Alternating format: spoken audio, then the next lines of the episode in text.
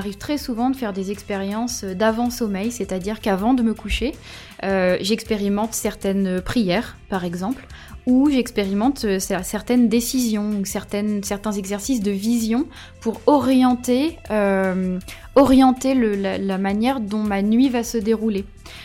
il m'arrive par exemple de juste avant de dormir, de poser des intentions. Cette nuit, je souhaite rêver de tel sujet. Et puis, ce que je fais, c'est que pendant euh, quelques minutes, euh, je crée moi-même, grâce à mon imaginaire, des images qui se réfèrent à ce, dont je veux rêver. Et généralement, ça fonctionne. Pas toujours, mais ça fonctionne. Et ça, ce sont des petits exercices de conscience, de prise de décision consciente, qui vont forcément influencer la manière dont on va utiliser nos outils une fois que notre état de conscience sera modifié.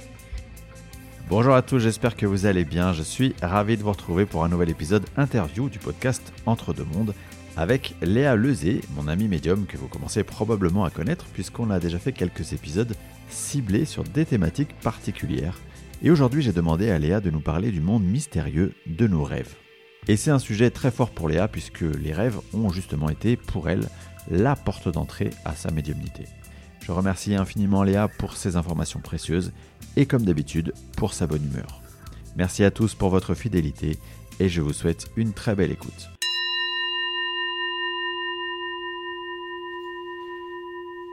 Léa, bonjour et euh, merci à nouveau de te prêter au jeu de cet épisode euh, podcast Entre deux mondes euh, questions-réponses sur lequel ben, on va aborder un sujet particulier. Ce sujet, c'est les rêves. Il y a plein de choses à dire, j'en suis sûr.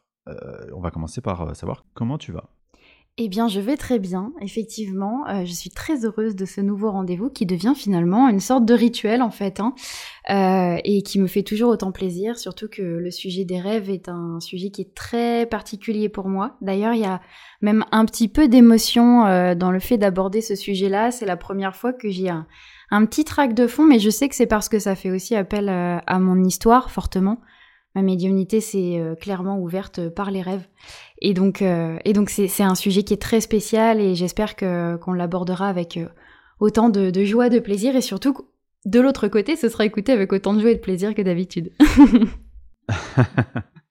ok, alors on va commencer en, en, tapant large. qu'est-ce qui se passe durant nos rêves? Waouh Alors là, tu balances une question comme ça, là, de but en blanc. Est-ce que vous avez 8 heures devant vous?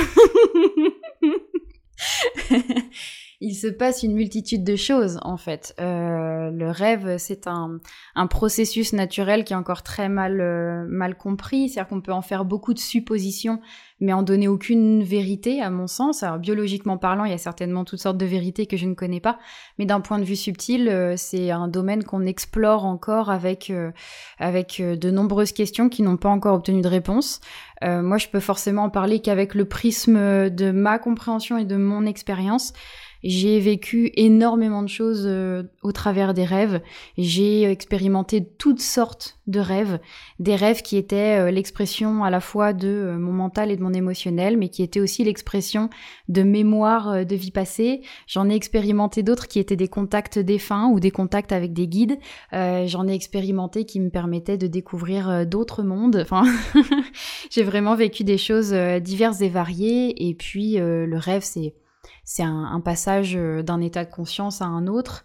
Euh, c'est ce qui permet aussi parfois de faire des voyages astraux. Euh, c'est un processus qui est absolument magique, mais que je ne, je, ne peux pas dire le rêve sert à ça, étant donné qu'il sert à une multitude de choses. Effectivement. concrètement pour toi, tu as dit que le, le, rêve, ça avait joué un rôle important euh, est-ce que tu peux nous expliquer, euh, du coup, en nous racontant un peu ton parcours autour du rêve, comment ça s'est euh, mis en place tout ça? Alors, effectivement, j'ai bien compris avec le temps, parce que ça, forcément, c'est en faisant des rétrospectives qu'on se rend compte de ce qui a pu exister dans notre réalité. j'ai grandi avec un lien au rêve qui était très particulier, puisque j'ai toujours fait des rêves très très clairs, extrêmement clairs. Je ne crois pas m'avoir, euh, je ne crois pas avoir fait une seule nuit sans rêve de toute ma vie. Je crois que ça ne m'est pas arrivé. Euh, tu veux dire sans te souvenir des rêves? Non, sans rêve, parce qu'en fait, euh, les rêves ont tendance à laisser même des résidus. euh, même quand on s'en souvient pas, on se souvient avoir rêvé, mais on n'est pas forcément capable de dire de quoi on a rêvé. Mais il y a un souvenir diffus d'avoir rêvé. Et ça, c'est le moins que j'ai pu expérimenter en matière de rêve. C'est-à-dire que j'ai dans, mon entourage des personnes qui m'expriment n'avoir euh, presque jamais rêvé ou avoir fait très peu de rêves, voire des nuits où ils s'endorment et se réveillent sans qu'il y ait quoi que ce soit entre les deux. Ça, ça ne m'est pas arrivé jusqu'à maintenant. Et euh, autour de l'âge de 7 ans, lorsque j'ai commencé à avoir mes premières expériences euh, médiumniques, euh, il y a eu notamment une expérience en particulier qui a été ma première terreur nocturne. Euh, qui a marqué le début d'une sorte d'initiation au rêve et au, contact par le rêve. Euh, donc là, ça a été une initiation clairement euh, terrifiante, mais ça a été une première porte pour moi et j'ai compris à ce moment-là que peut-être l'état de sommeil et l'état de rêve pouvaient permettre à des êtres que je ne voyais pas d'entrer en communication avec moi et surtout de me transmettre des images, de me transmettre des mots, des sons euh, des sensations même parfois corporelles. C'est-à-dire que j'ai déjà touché des fantômes. voilà, j'ai déjà senti la main, euh, la main de quelqu'un qui, euh, qui m'imposait une terreur nocturne. Il y, a eu toutes sortes d'expériences de, ce type-là et ça a commencé par le rêve, par des rêves très très clairs. Ok. tu vois, là, quand je t'écoute, je je me, pose la question du coup de est-ce qu'il y a, à ton sens, quelqu'un, je pense au guide, hein, mais peut-être peut-être notre conscience supérieure qui en est vraiment notre âme, qui qui quelque part verrouille cette expérience-là ou contrôle le truc, tu vois, pour pour, pour pas laisser la porte ouverte à n'importe quoi ou pour nous faire venir ce qui est juste pour nous, tu vois. Comment finalement qui, qui pilote le truc quoi? Je dirais euh, que naturellement, on a des, mécanismes de protection, tout comme notre corps est constitué d'une peau qui nous préserve de l'extérieur. Euh, nos différents corps, euh, nos différents corps subtils, sont dotés eux aussi de parois qui ne sont pas faits de la même matière, qui sont généralement de matière éthérique pour les plus proches de la matière, qui permettent effectivement de, préserver une sorte de, champ, euh, de champ de force euh, qui évite à n'importe quoi d'entrer dans notre champ vital. Un petit peu comme, euh, par exemple, il y a une atmosphère autour de la Terre. C'est un peu le même principe. Mais ça n'empêche pas le passage de tout. il y a des météorites qui s'écrasent sur Et donc on peut avoir aussi certaines rencontres qui passent au travers de, ces barrières-là. en fait, ce qui, ce qui va faire la différence euh, c'est euh, euh, notre intention et la capacité qu'on a à mobiliser nos outils du corps mental.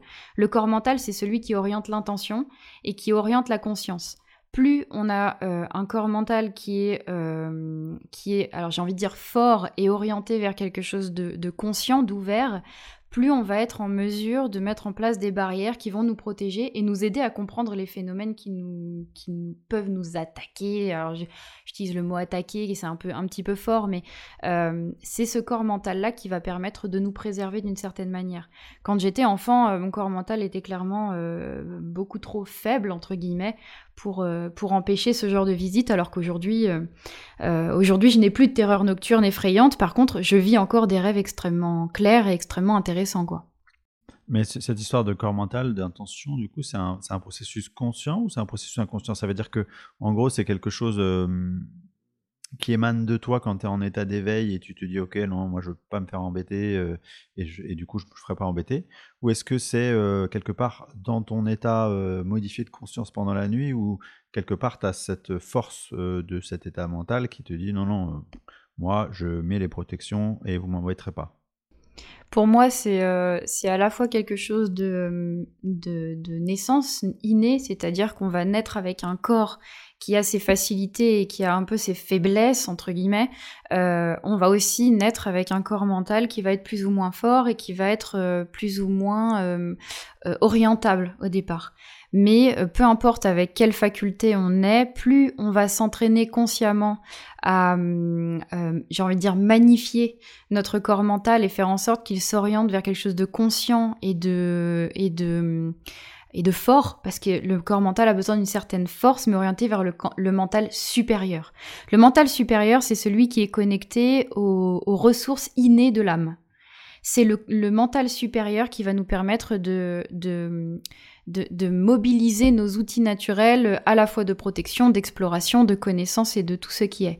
À partir du moment où on laisse le corps mental s'affaiblir, il va plutôt euh, se, se, transformer. Alors ce sont des mots repères, hein, on est d'accord que ce sont des mots juste pour repérer les faits. Euh, il va s'orienter plutôt vers une, un mental inférieur, dit inférieur, c'est-à-dire qui va être soumis à nos émotions.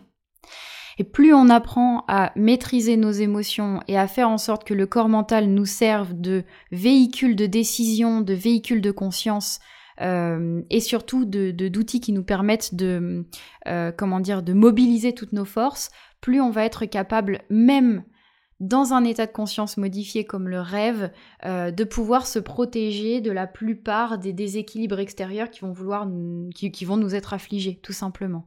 Donc pour essayer de, de simplifier ce que j'ai dit, parce que j'ai conscience que c'est pas super, euh, c'est pas super facile. C'est-à-dire qu'en en fait, en, théo en, théorie, on comprend l'idée, mais on a probablement du mal à voir en pratique comment est-ce qu'on qu met ça, tu vois. Euh, ouais, c'est ça. Comment est-ce qu'on travaille ce sujet alors pour travailler ce sujet, bon déjà on parle quand même d'années de, pratique et euh, je peux pas prétendre moi-même avoir abouti complètement cette pratique parce que c'est un travail euh, quotidien, mais je crois que d'une certaine manière euh, il y a à la fois la, la nécessité d'être conscient de sa propre force, c'est-à-dire simplement d'affirmer intérieurement la force que l'on détient, notre capacité d'avoir les deux pieds sur terre, euh, d'être bien centré, d'être bien là en nous-mêmes, la, conscience de l'invulnérabilité, même si elle n'existe pas totalement, mais le fait de se sentir, on va dire, invulnérable, euh, ça aide justement à euh, se à, se renforcer et à surtout ne pas laisser de brèche éthérique euh,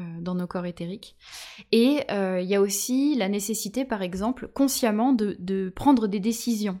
Euh, là, si on doit faire un rapport avec le rêve, parce que c'est quand même le sujet d'aujourd'hui, euh, il m'arrive très souvent de faire des expériences d'avant-sommeil, c'est-à-dire qu'avant de me coucher, euh, j'expérimente certaines prières, par exemple, ou j'expérimente certaines décisions, certaines, certains exercices de vision pour orienter, orienter le, la, la, manière dont ma nuit va se dérouler.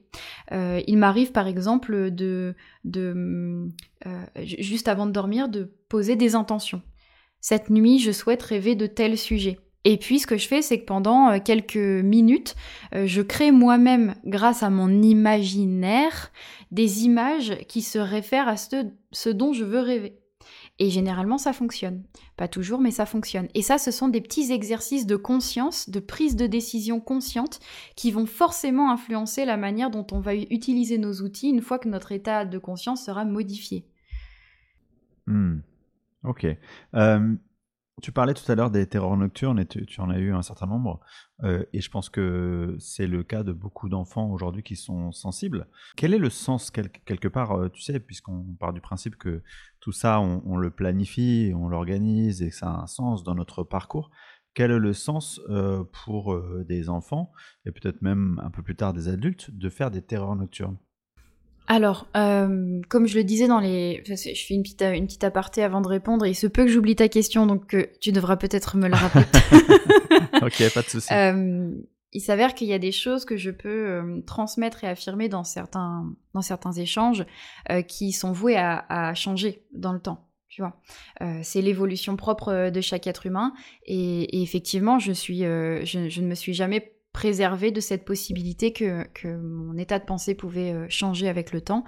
Et euh, plus j'apprends, plus je comprends, plus j'expérimente et plus je me rends compte que il y a quand même des événements dans notre vie qui ne sont pas prévus à l'avance, euh, consciemment en tout cas, qui ne sont pas prévus par notre conscience et qui sont comme des, des rendez-vous inopinés, des rendez-vous, comment dire, un petit peu spontanés que, que, que l'on doit appréhender sans l'avoir prévu et qui vont certes devenir une forme de, d'enseignement d'une certaine manière, mais qui n'ont pas forcément de justesse euh, prévue à l'avance. Et euh, j'ai cette sensation que euh, les terreurs nocturnes peuvent arriver dans ce sens-là parfois pour certaines personnes, de, rencontres ou de choses qui, qui se créent par de multiples facteurs. Et en fait, on doit juste un peu faire avec, ça n'a pas vraiment de sens à la base. Alors oui, ça va nous enseigner des choses, oui, ça va nous servir, on va gagner en force, en conscience, etc. Euh, même si c'est pas toujours le cas immédiatement, ça, finit par arriver. Euh, et donc pour moi, ça, reste euh, parfois des, rendez-vous, bah ouais, en fait, ça, ça ne sert pas grand-chose à notre évolution à la base, pas dans ce qu'on avait prévu.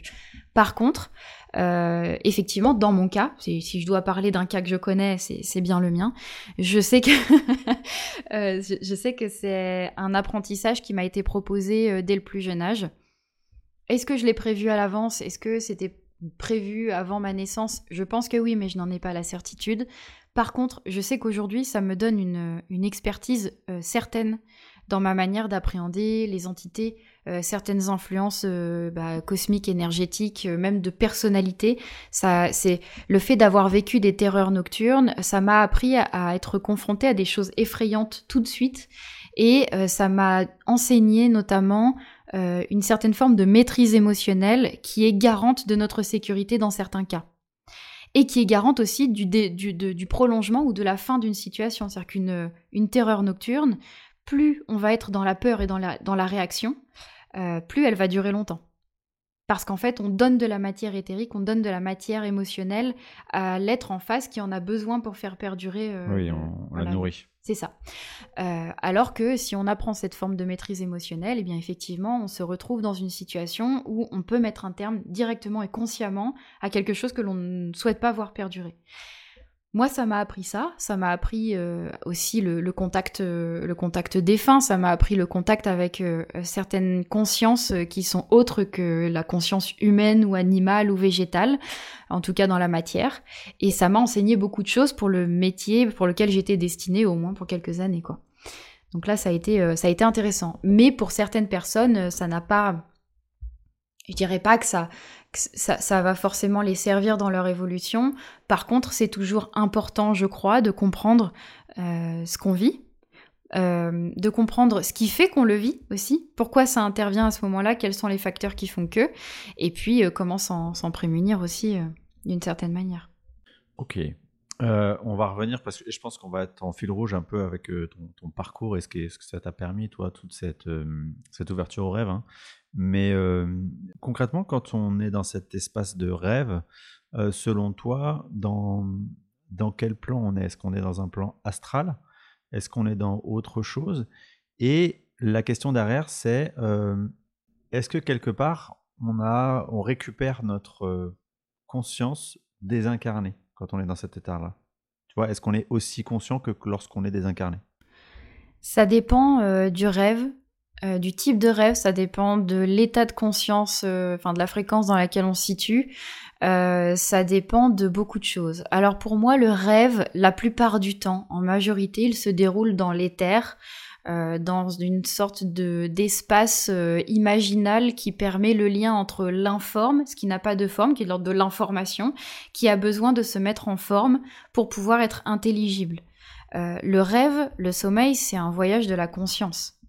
Notre conscience, elle voyage et elle navigue grâce aux informations qu'elle récolte et ces informations, elles sont euh, bah, pour le rêve extrasensoriel, mais elles sont quand même basées sur euh, du ressenti, même si du ressenti éthérique, c'est du ressenti, euh, sur de l'image, du son, de l'environnement, et une forme d'espace-temps qui est clairement modifiée par rapport à notre réalité matérielle, mais qui n'est quand même pas inexistante. L'espace et le temps dans les rêves sont complètement différents de, dans notre réalité matérielle.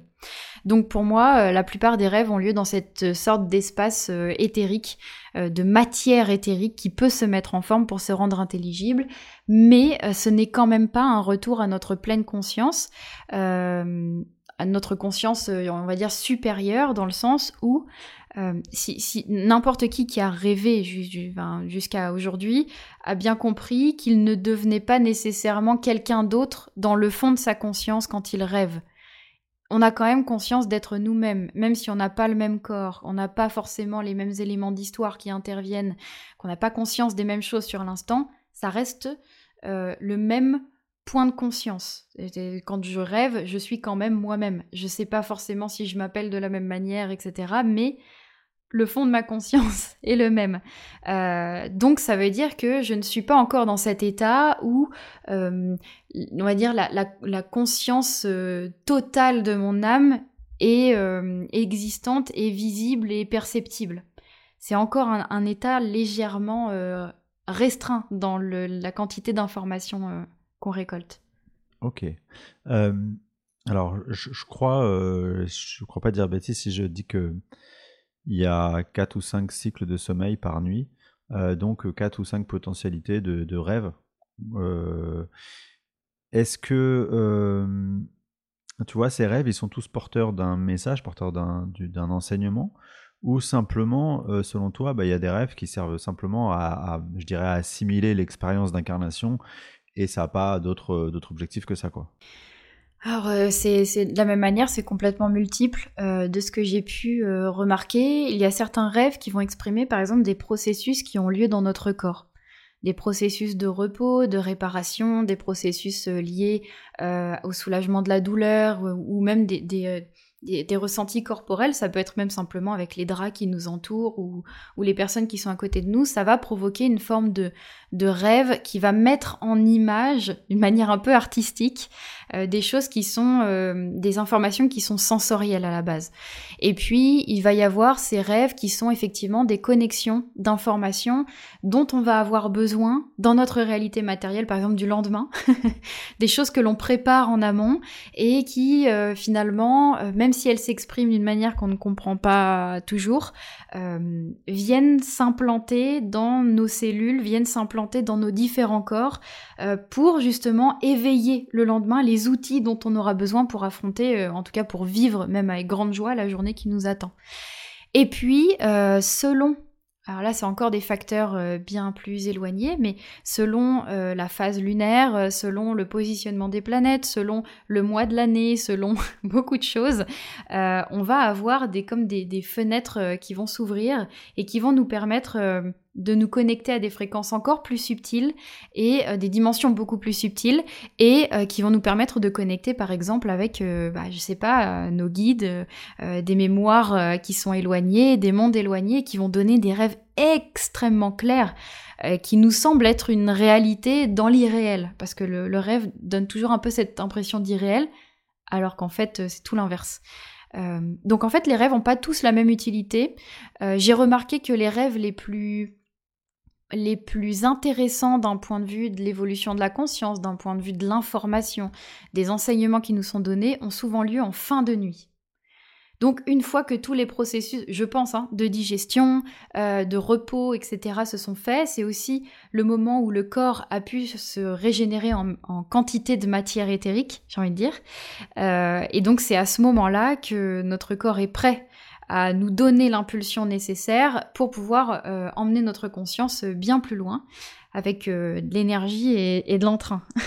ouais, d'accord. C'est c'est la métaphore en gros du téléphone. Euh, tu, l'as chargé et puis tu arrives en plein, plein, presque à la fin du pleine batterie, tu peux y aller quoi.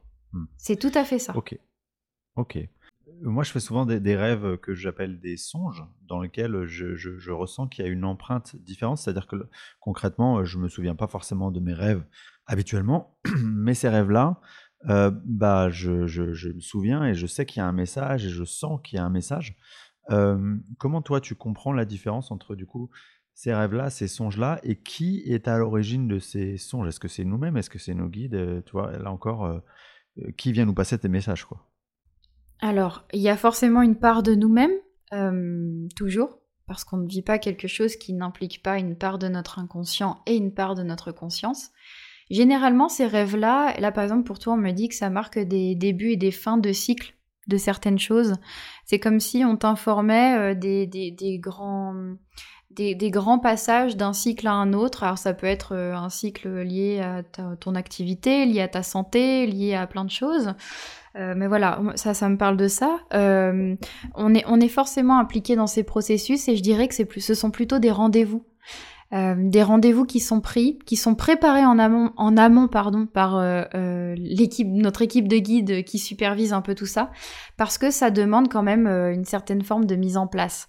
Il faut qu'on ait une réserve d'énergie éthérique suffisante, il faut que le placement des astres soit idéal, il faut que notre corps soit aussi dans une condition qui, bah, qui, qui puisse permettre ça, il faut que l'on soit prêt aussi à recueillir l'information, et, et aussi notre environnement euh, matériel direct euh, va influencer euh, ces, potentiels rêves-là. Donc en fait, c'est comme une sorte de, projet qui est planifié à l'avance, qui est mis en image, mis en son, mis en couleur, et qui demande à ce que l'on soit impliqué, même si ce n'est pas consciemment. Et ce sont généralement des rêves qui, nous, qui nous font passer des paliers de conscience. On s'en rend pas compte, mais les informations qui nous sont transmises dans ces rêves nous permettent, euh, comme l'image qu'on m'envoie, c'est un petit peu comme si on modifiait un peu les, les rouages, euh, comment on appelle ça, dans une montre. Mince, j'ai perdu le terme. L'horlogerie, ouais, enfin Voilà, par exemple dans une horloge, on va on va changer un ou deux rouages, etc., pour faire en sorte que euh, ça elle soit d'une plus grande précision encore. Et voilà, tu vois qu'elle marque les choses, qu'elle marque le temps d'une manière de plus en plus précise.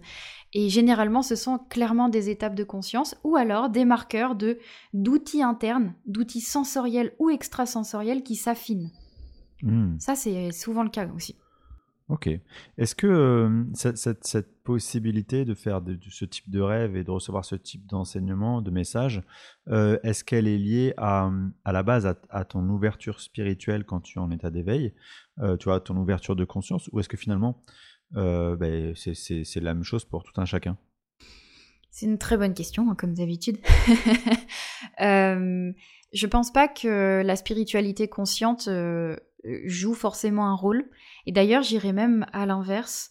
Je faisais beaucoup plus de rêves euh, très riches et très parlants euh, à une période donc de l'enfance et de l'adolescence où je n'avais pas encore accès à ces informations de manière consciente. C'est presque comme si euh, cet état de conscience modifié me permettait de capter de l'information euh, que je ne pouvais pas capter en état d'éveil, mais qui devait servir d'une certaine manière mon évolution autant corporelle matérielle que corporelle euh, éthérique ou autre. Donc, euh, je ne serais pas étonnée que par exemple quelqu'un de très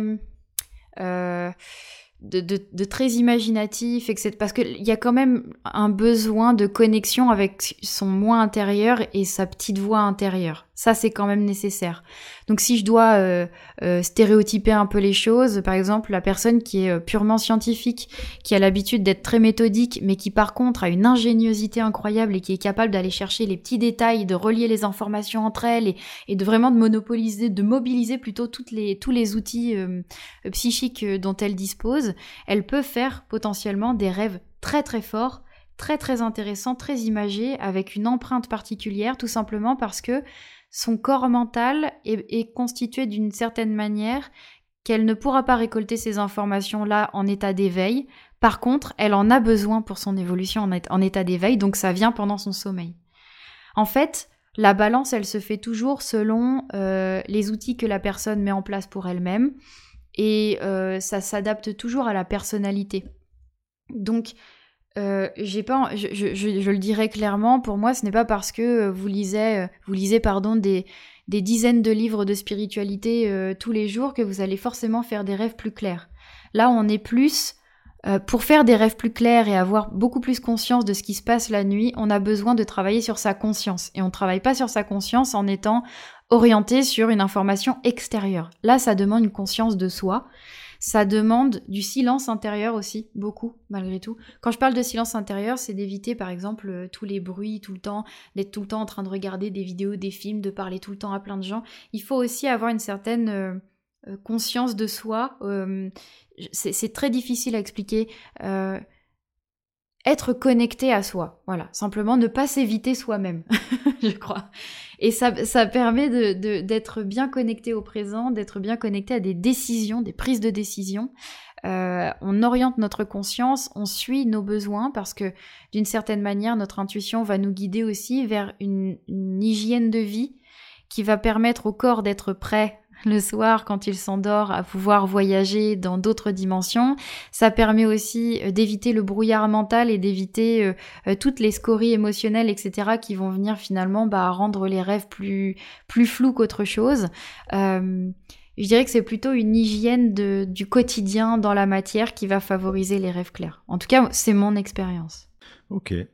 En séance, j'ai parfois des personnes qui viennent me voir et qui me parlent du fait que euh, malgré le fait qu'ils n'aient pas forcément de perception plus que ça, euh, perception extrasensorielle, j'entends, hein, euh, ils font des rêves prémonitoires. Tu vois, ils n'ont pas l'habitude, enfin, ils font pas forcément d'autres rêves, en tout cas dont ils se souviennent, mais par contre, ils ont des rêves prémonitoires. Et, souvent, bah, je me pose la question du coup, mais quel est le sens pour ces personnes spécifiquement de faire des rêves prémonitoires? Qu'est-ce que ça leur apporte concrètement dans leur, vie? C'est intéressant. Euh, alors là, je pense que c'est c'est plutôt une question de préparation corporelle. Le corps euh, n'est pas toujours prêt sensoriellement parlant à manifester les facultés de l'esprit. Euh, et puis c'est pas forcément notre chemin non plus que d'expérimenter de l'extrasensoriel, du, sensoriel extrasensoriel dans le corps, je veux dire, hein, en dehors d'un état modifié de conscience. Euh, donc je, pense que ces personnes-là, elles ont effectivement un, esprit qui est très connecté, une connexion à l'intuition qui est, certaine, euh, mais ce n'est pas le moment de l'expérimenter dans le corps. Euh, les rêves prémonitoires et les sensations prémonitoires comme ça, je les ai vécues beaucoup dans mon enfance, adolescence, et puis ça s'est terminé après. En fait, encore une fois, plus j'avais consciemment plus je, faisais en sorte que consciemment je puisse avoir des informations subtiles qui me parviennent en état d'éveil, moins j'en avais dans l'état de sommeil. Ouais, je comprends. C'est ce que tu dis, c'est que c'est un petit peu comme si on avait euh, quelque part des, ressources en nous, mais qui sont en état de sommeil, c'est le cas de le dire, euh, et, qui, euh, voilà, mais sauf que c'est pas le moment. Donc ça s'exprime comme ça, mais on peut imaginer que plus tard il y aura un, il y a un terrain fertile, disons, pour développer autre chose.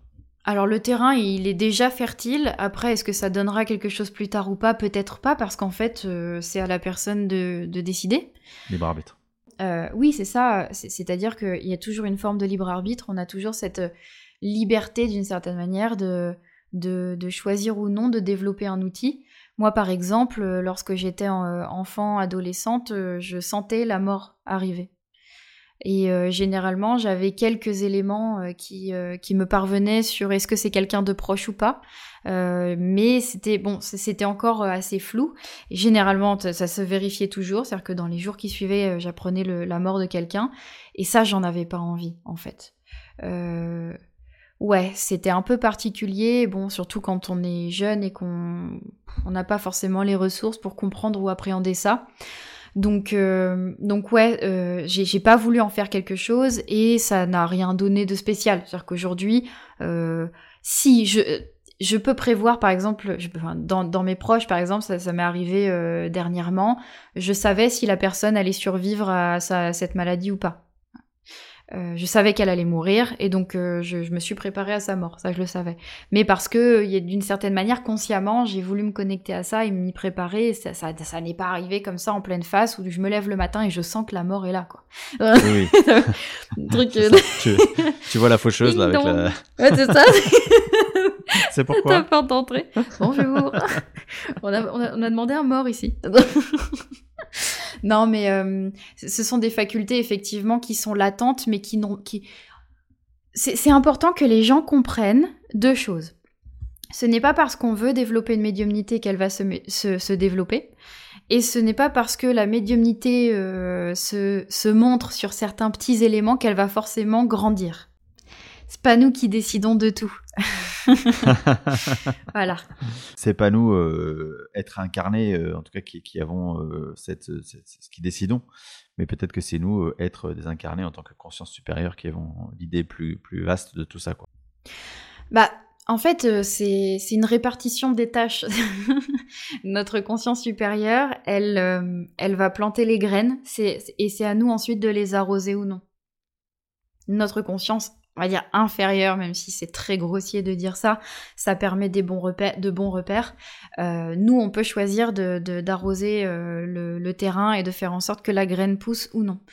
Et, c'est aussi ce qui est intéressant dans le sens où euh, euh, je vois pas, par exemple, là, ce qu'on est en train de me dire, c'est que pour certaines personnes qui voient leur médiumnité euh, se développer dans des périodes très sombres de leur vie, eh bien, c'est pas plus mal qu'elles le mettent un petit peu en attente parce que ça ne va pas permettre des choses, des, des expériences qui sont très reluisantes et ça ne va pas l'aider dans son évolution.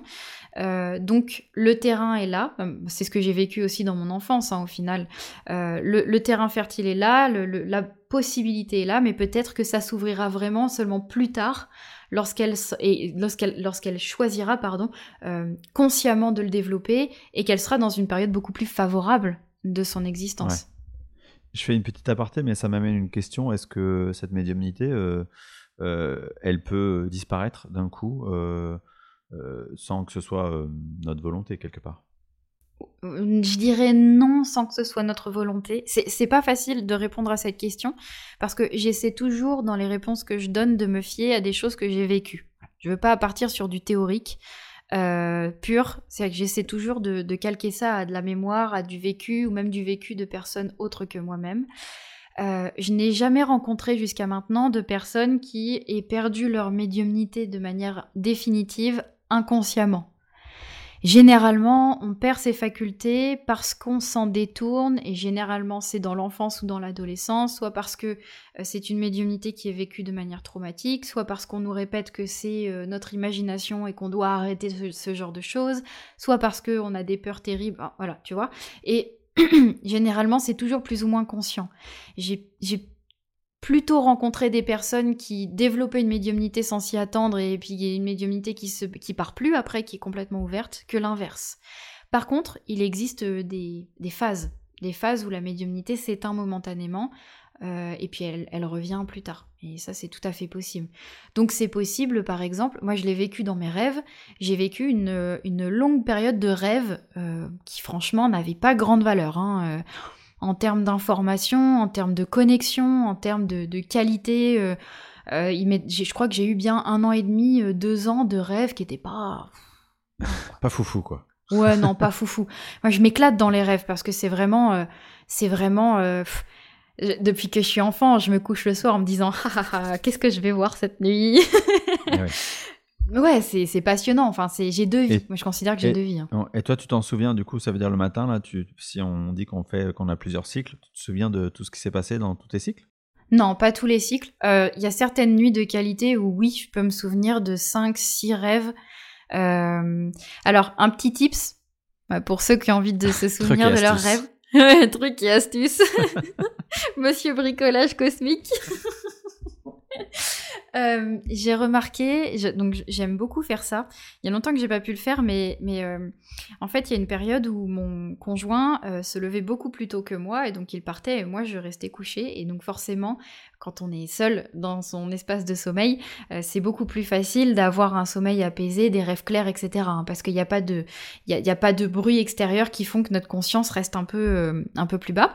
Et j'avais une fenêtre d'une heure et demie, deux heures où je pouvais dormir euh, seule. Et donc ce que je faisais, c'est que je me mettais, euh, ça peut paraître très chiant, mais, mais c'est très chouette, euh, je me mettais des réveils tous les quarts d'heure. non mais vraiment, ça paraît très chiant comme ça, mais je vous promets que c'est chouette. et en fait, non seulement ça me n'est pas normal. mais qui est-elle? Non seulement ça fait des des fenêtres euh, de sommeil hyper qualitatifs, parce que c'est un sommeil léger qui est hyper réparateur, mais en plus, c'est quasiment que du sommeil paradoxal, et donc tous les quarts d'heure, je faisais un nouveau rêve. Et tous les quarts d'heure, j'allais dans un nouvel endroit, et j'ai même réussi plusieurs fois, et j'y arrive un peu plus facilement maintenant, à me réveiller et, de, et faire en sorte que le rêve continue dans mon cycle d'après. C'est un super élément de travail pour ceux qui ont envie de se faire euh, CHIER euh, le matin. C'est ça. C'est ça pour, les gens qui aiment souffrir. Non, en, réalité, j'aime vraiment beaucoup cette technique et euh, même mon conjoint qui n'aimait pas du tout le principe de se réveiller tous les quarts d'heure l'a mis en place. Non seulement je trouve qu'on se réveille mieux parce que, par exemple, ce que je conseille, même en termes de fatigue, hein, on parle de sommeil et de rêve, euh, bon, euh, je crois qu'on est dans le thème. Euh, j'ai remarqué que, par exemple, si on se met un premier réveil trois quarts d'heure avant, bon, faut, un bon sommeil quand même, hein, faut se rendormir facilement, tout ça, bon, ça nécessite quand même un certain type de sommeil. Mais quand on se met un, un premier réveil trois quarts d'heure avant, et qu'on fait deux répétitions, par exemple, donc une répétition 15 minutes après et une autre 15 minutes après, ça permet de préparer notre conscience au réveil donc on se réveille une première fois, on redescend dans son corps tranquillement. Et comme on est toujours dans un état modifié de conscience, ça favorise non seulement le, rêve, mais ça favorise aussi la préparation du corps à la remise en route. J'ai remarqué que, parce que, euh, notamment pour les enfants, c'est ça, c'est terrible pour les enfants, il y a beaucoup d'enfants qui partent très très très loin pendant leur sommeil. Euh, parce qu'en fait, ils sont encore très jeunes. Généralement, j'ai remarqué que ce sont les enfants jusqu'à, euh, je dirais, 4 ans. Ouais, peut-être 4 ans, 4-5 ans.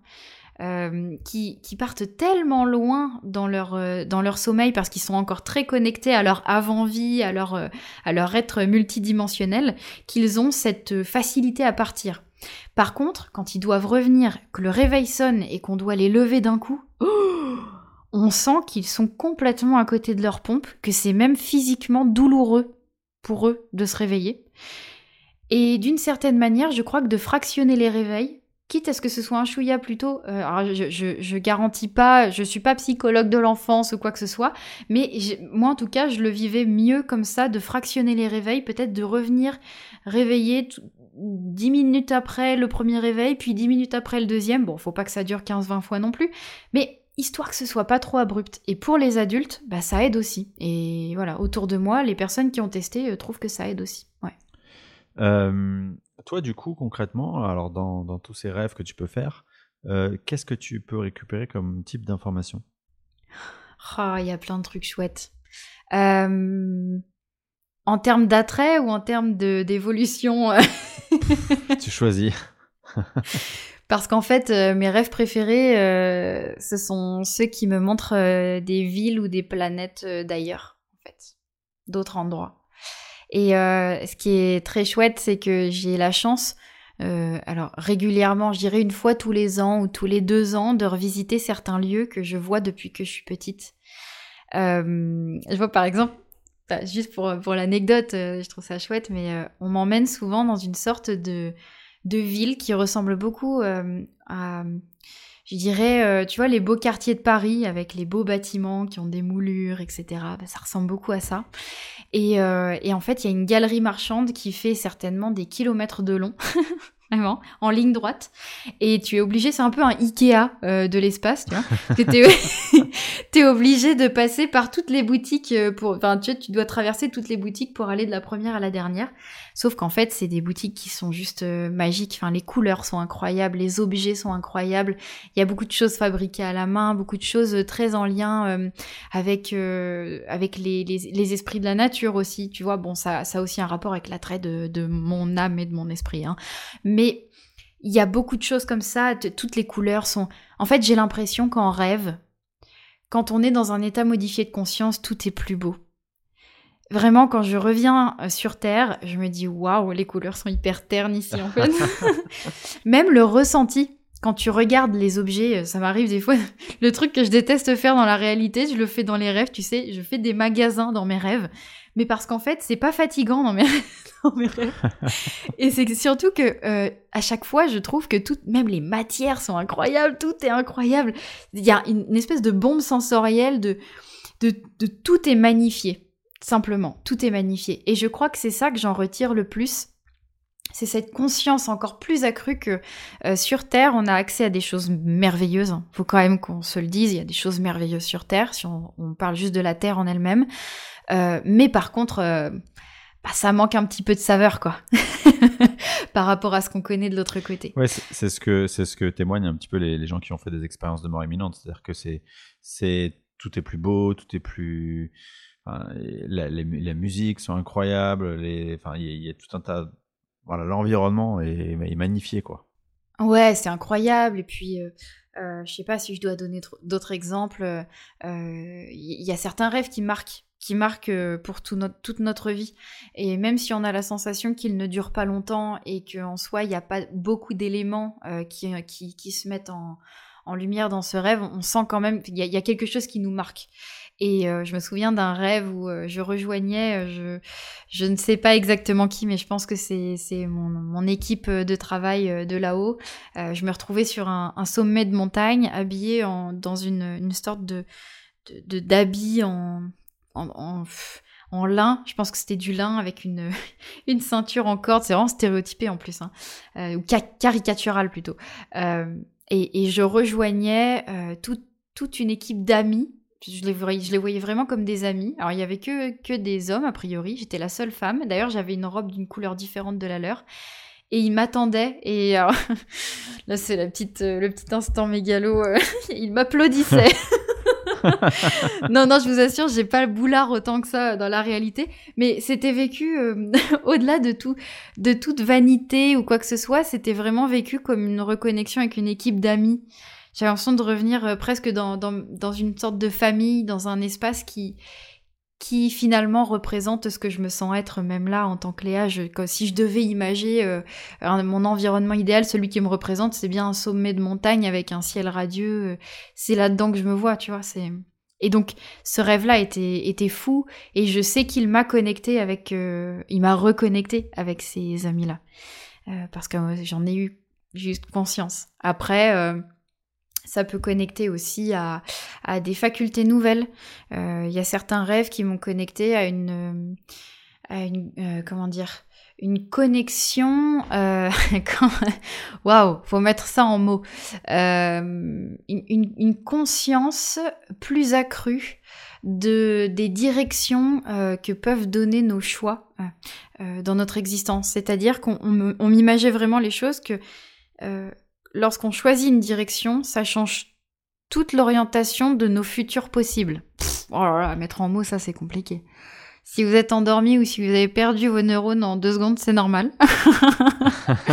Euh, c'est en fait, alors là par contre, ça, ça initie quelque chose qui pour moi est très très important, c'est que généralement, euh, quand on fait des rêves très conscients qui nous connectent à des enseignements très particuliers, on se rend compte que quand on le vit dans le rêve, on est dans le rêve là, et on se rend compte il y, a quelque chose qui nous... Euh, on, constate que l'espace, le temps, la complexité de certaines informations, euh, la compréhension qu'on a de, de tout ce qui est autour de nous est incroyable, et lorsqu'on se réveille, on perd tout. Ça nous paraissait d'une logique incroyable de l'autre côté. Et quand on revient ici dans notre corps, on se dit waouh, en fait, c'est impossible de concevoir ça avec un cerveau humain. Pourtant, notre conscience, elle était tout à fait ok avec le principe euh, dans, le rêve. Là, c'est une reconnexion avec ce qu'on vit euh, quand on est dans l'éther, euh, même, même dans l'après-vie. Hein. Je pense que certaines personnes, effectivement, tu disais, que, qui, ont vécu des expériences de mort imminente, vont reconnaître ce que je dis là. Euh, ça, je pense que certaines peuvent le reconnaître. Ou même parfois, euh, bah, c'est mon métier, donc je, l'ai expérimenté moi-même, sous état d'hypnose, euh, quand on vraiment va, on va loin, quand on est vraiment dans le lâcher prise, on peut arriver à connecter à des, à des choses qui, à des, des, dimensions où tu, sais, tu parlais de reconnexion avec des, des, êtres familiers ou des énergies familières. Moi, ça m'est arrivé et c'est vrai que c'est c'est très déstabilisant après de revenir à la réalité parce que c'est deux, deux salles, deux ambiances, quoi. oui, et puis euh, je sais pas si, si tu as déjà essayé de raconter à quelqu'un cet état de conscience. tu as l'impression que. Je sais pas trop. bah, oui, bah, grand bien te fasse parce que c'est généralement un échec. Euh, tu te rends compte que même si notre euh, langue française, par exemple, euh, est d'une richesse incroyable et qu'il y a même des langues encore plus riches que la nôtre, en termes de quantité de mots et de quantité de qualificatifs, bah, en fait, ça reste très pauvre par rapport à la complexité et la richesse d'informations qu'il y a de l'autre côté. Et, c'est en ça que je trouve le, mécanisme du rêve incroyable, c'est que c'est comme une sorte de... C'est comme une sorte de, de témoin de ce qui est, de ce, de ce dont nous avons conscience euh, tout au long de notre existence en tant qu'âme et auquel nous devons partiellement renoncer euh, pendant une période donnée euh, d'incarnation. Est-ce que est-ce que selon toi, c'est facile, c'est un processus facile pour nos défunts que de venir nous, nous, passer quelques messages dans nos rêves ou, Tu vois, on dit souvent que bah, c'est la porte d'entrée prioritaire de, nos défunts. est-ce que c'est quelque chose de facile pour eux? Non, non, non. Non, parce que, alors, euh, je n'ai pas euh, tous les tenants et aboutissants de ce mécanisme, euh, mais pour avoir plusieurs fois demandé des rêves à des proches défunts, etc., je me suis bien rendu compte que généralement, il y avait une latence, un temps de, de, de, oui, de latence entre le moment où on fait la demande et le moment où ça se concrétise, et ça peut même se compter en semaines parfois. et surtout, ils sont généralement euh, quand c'est eux qui les initient, concrètement, euh, ils sont générateurs d'une telle quantité d'énergie éthérique que ça demande encore une fois une préparation qui est conséquente, quoi. Euh, et ça se ressent d'autant plus que, en fait, plus le rêve va être marquant, fort, plus il va être riche en matière éthérique, plus on va avoir la possibilité de s'en souvenir une fois qu'on sera réveillé. Et c'est bien le but aussi. Euh, que nos défunts nous envoient ce type de rêve, c'est qu'à la fois eux, ils puissent le faire, qu'ils puissent nous communiquer certains messages, euh, qu'ils puissent les mettre en forme et surtout qu'on s'en souvienne et que ça ne pose pas, ça ne porte pas préjudice à la fois à leur euh, qualité énergétique mais aussi à la nôtre. Donc en fait, c'est un petit peu comme on fait nos valises et on prévoit nos vacances. puis on part en vacances pendant deux semaines et on revient. on n'est pas toujours les plus reposés non plus parce que c'est toute une logistique. Euh, qui fait que certes on a vécu quelque chose de différent, ça nous a marqué, mais en termes de repos, c'est pas toujours ça, tu vois. Bah, c'est la même chose pour des rêves que nos défunts nous envoient. Euh, ça demande une préparation, ça demande un certain état de conscience sur le moment, et ça demande aussi après une sorte de redescente et de, de, de, préparation inverse, quoi. C'est de préparation de, de, sortie de cet état de, rêve. Donc non, c'est pas facile pour eux. Et d'ailleurs, certains défunts, euh, pendant une longue période, ne le pourront pas, tout simplement. Il faut, il faut qu'ils soient sur un état, euh, un état de conscience et dans un espace euh, qui ne soit pas celui lié à la Terre, généralement. Si on voit un défunt lors de notre sommeil, alors qu'il vient juste de décéder, par exemple, Généralement, on va avoir tendance à le voir factuellement à côté de notre lit parce qu'on se réveille et qu'on voit qu'il est, est là à côté du lit, ou où on va avoir l'impression qu'il est là à côté, parce qu'en fait c'est plutôt ça, et d'ailleurs c'est même plutôt euh, une forme de, de, sortie de corps, c'est notre sortie de corps qui nous permet de les voir, mais c'est pas un rêve. Ah, c'est simplement notre conscience qui voit ce qui se passe autour de nous et qui voit euh, le défunt à côté du lit. Par contre, on va dire une fois la première année euh, post-décès révolue, là, euh, on va avoir affaire à un esprit défunt qui a déjà passé certaines étapes d'évolution, qui s'est libéré de certaines couches éthériques liées à son ancienne vie, et qui va pouvoir générer des rêves, euh, des rêves conscients, des rêves, euh, voilà, des choses qui sont plus dans la construction éthérique, qui n'est pas possible hmm. avant. Toi, dans tes rêves, est-ce que tu as la sensation de, comment dire, de diriger le rêve, tu vois, d'avoir de, choisir quelque part, d'être en conscience, tu sais, le, la fameuse, ce qu'on appelle, le, je crois que c'est les rêves lucides, ou, ou en tout cas, voilà. est-ce que toi, c'est ce qui se passe Et euh, si c'est le cas, comment est-ce qu'on en arrive à, cette, à ce stade-là? Alors là, on arrive sur une étape que je suis moi-même en train de travailler activement et donc je ne peux pas euh, me permettre euh, d'affirmer quoi que ce soit. Donc euh, ce sera euh, simplement du vécu. Euh, j'ai expérimenté plusieurs rêves lucides, mais jusqu'à maintenant ce n'était pas...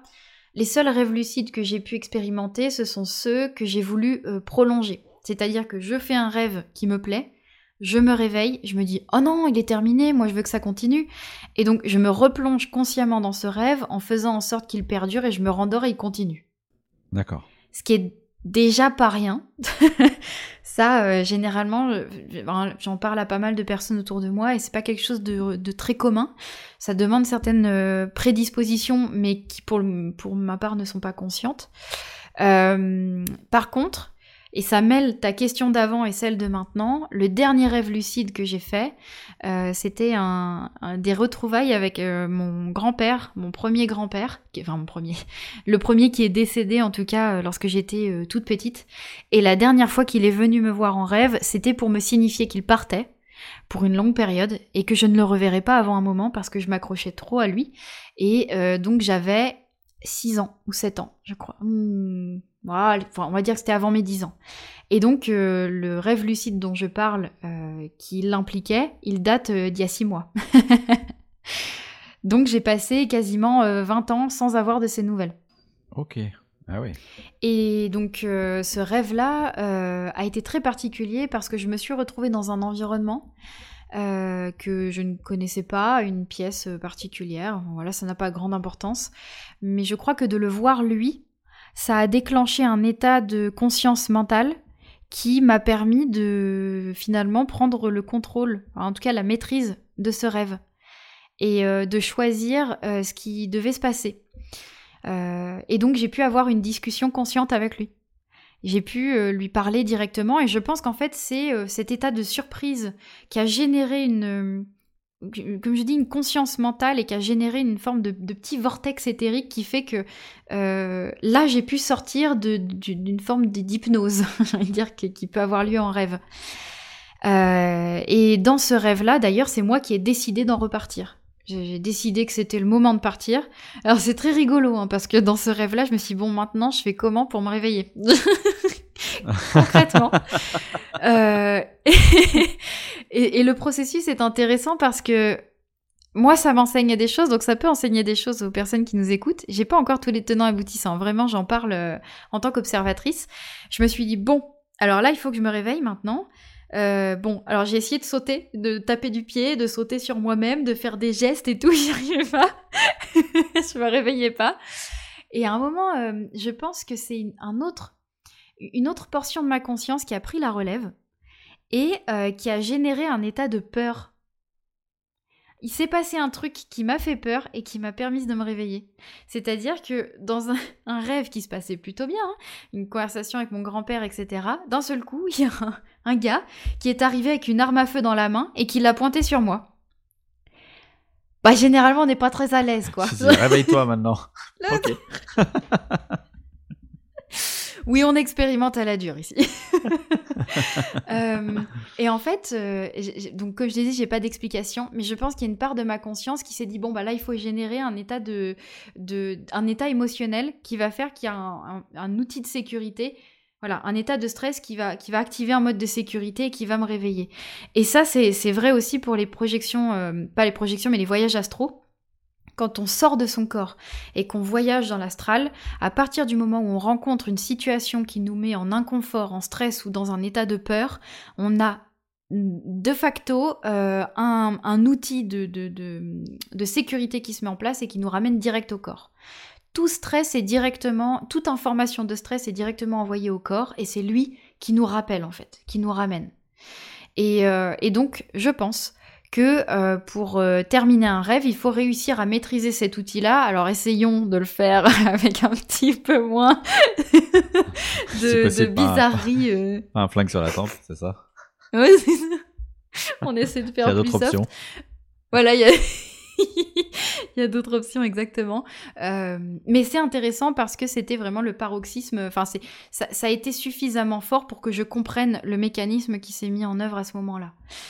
Euh, et de la même manière, des rêves qui ne sont que des rêves, on va dire, euh, non maîtrisés, où on est dans une forme d'état d'hypnose, peuvent, dans leur euh, déroulement, créer en nous un stress qui fait que ça devient un rêve lucide et que ça peut même devenir un voyage astral. Ah, ok, intéressant. Donc le rêve devient un, un comment dire, un tremplin pour que notre état de conscience euh, change et que notre état mental euh, nous permette euh, une, conscience mentale. quoi. Et donc là, on choisit ce qui se passe, ça m'est arrivé aussi. Et, ça nous permet de prendre conscience que bah déjà, on est dans un rêve, on prend des décisions. Je vais parler d'un rêve particulier qui m'a marqué il y a quelques années et qui a fait ce, ce, ce, cette triple étape je suis dans un rêve où je suis dans une tour, euh, je suis en train de descendre un escalier et en fait je sens qu'il y a un danger, quelqu'un qui me poursuit. Euh, et donc je dois prendre des décisions. Et cet état de stress me rend lucide dans le rêve. Donc là, c'est pas, pas très agréable parce qu'on sent qu'il y a quelqu'un qui veut nous tuer. Encore une fois, c'est, vrai, il y a beaucoup de morts hein, dans cette histoire. Il y a, quelqu'un qui veut me faire du mal et, euh, et, donc je dois prendre des décisions. Bon, je prends des décisions, il se passe plein de choses, machin, et pouf, en fait, cet état de conscience et de lucidité m'envoie directement dans un autre espace, en voyage astral, dans une pièce où je regarde mes mains. Je me dis, mais c'est drôle parce que je, je, vois mes mains, mais c'est pas vraiment mes mains. Euh, et je vois une pièce je, sais que c'est une chambre qui existe sur Terre. Je sais pas à qui elle est. Peut-être une chambre d'amis ou un truc. Je peux la décrire du début à la fin, euh, dans le moindre détail. Et il a fallu que je trouve un moyen de me réveiller là aussi, de revenir à moi parce que je ne reconnaissais pas cette pièce. Mais je savais que j'étais en voyage astral, euh, dans le sens où c'était pas un rêve lucide, c'était un endroit dans lequel je me retrouvais, euh, je ne sais pas pour quelle raison. Et donc, euh, un rêve normal peut donner un rêve lucide qui peut donner un voyage astral. Ouais, c'est intéressant. Euh, du coup, ça fait écho euh, avec une expérience que j'ai vécue il n'y a pas longtemps dans un rêve, justement, où bah, c'est effectivement une situation, ça part d'une situation un peu stressante. Et dans cette situation, bah, je, suis moi aussi poursuivi. Et, en l'occurrence, je suis avec mes enfants. Et du coup, l'inconfort, c'est à la fois d'être poursuivi et à la fois de, le danger que tu fais courir à tes enfants. Et à ce moment-là, euh, c'est comme s'il y avait un arrêt sur image. Et, on me dit, mais en fait, tu peux choisir. Tu peux choisir les protagonistes de ton rêve. Et, du coup, je dis, bah, je vais enlever les enfants. et euh, je continue le rêve, mais c'est juste moi qui vais être poursuivi. Et puis après, euh, je me retrouve dans une issue et il y a à nouveau un arrêt sur image et on me dit, mais en fait, tu peux choisir une autre issue. c'est toi qui es maître du truc. Et en fait, on, et, tu vois, tout ça, tout l'enseignement derrière, c'était, tu peux prendre le contrôle de, ton rêve. Et comme tu disais, d'une situation de stress, on arrive à, cette situation de rêve lucide. C'est rigolo parce que ça fait bien écho à ce que tu disais. quoi.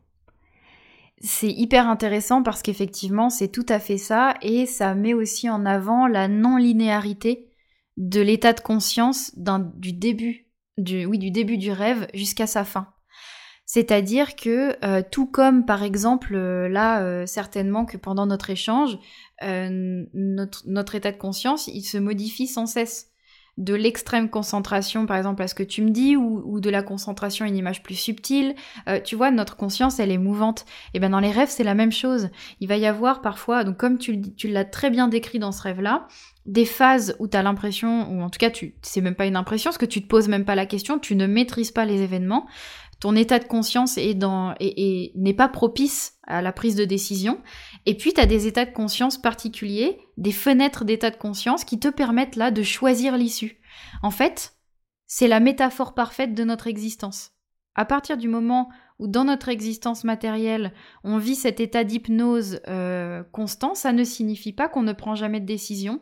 Par contre, ça nous montre bien que plus on cultive l'état de conscience et euh, les décisions conscientes, moins on va subir des tas d'hypnose. C'est la métaphore parfaite. Eh bien, c'est euh, peut-être là-dessus qu'on va s'arrêter. à moins que tu aies, euh, tu, aies d'autres euh, sujets dont tu souhaitais absolument nous parler par rapport à, tes rêves. Et je pense que on pourrait faire un épisode 2 de, ce sujet parce qu'il y a encore beaucoup de choses à dire. Mais est-ce que tu souhaites nous partager une autre expérience ou un autre, une autre compréhension par rapport à ce sujet? Il y a énormément de choses qui pourraient être dites. D'ailleurs, euh, ça, fera l'objet un jour de transmission euh, de ma part euh, parce que ça fait très longtemps que j'ai envie de, proposer aussi tous les petits conseils, les petites choses que j'ai découvertes grâce, grâce au rêve et au sommeil. moi, ce que je demanderais peut-être aux personnes qui nous écoutent, c'est que si elles ont des questions des questions auxquelles on n'aurait pas répondu, des expériences aussi qu'elles ont pu vivre euh, euh, au travers du, rêve et du sommeil. Hein. Je me permets de, de, faire cette petite proposition euh, dans ton podcast, mais ça, pourrait être intéressant parce que il y a des choses auxquelles on ne pense pas forcément lors de nos échanges et qui pourtant seraient extrêmement pertinentes.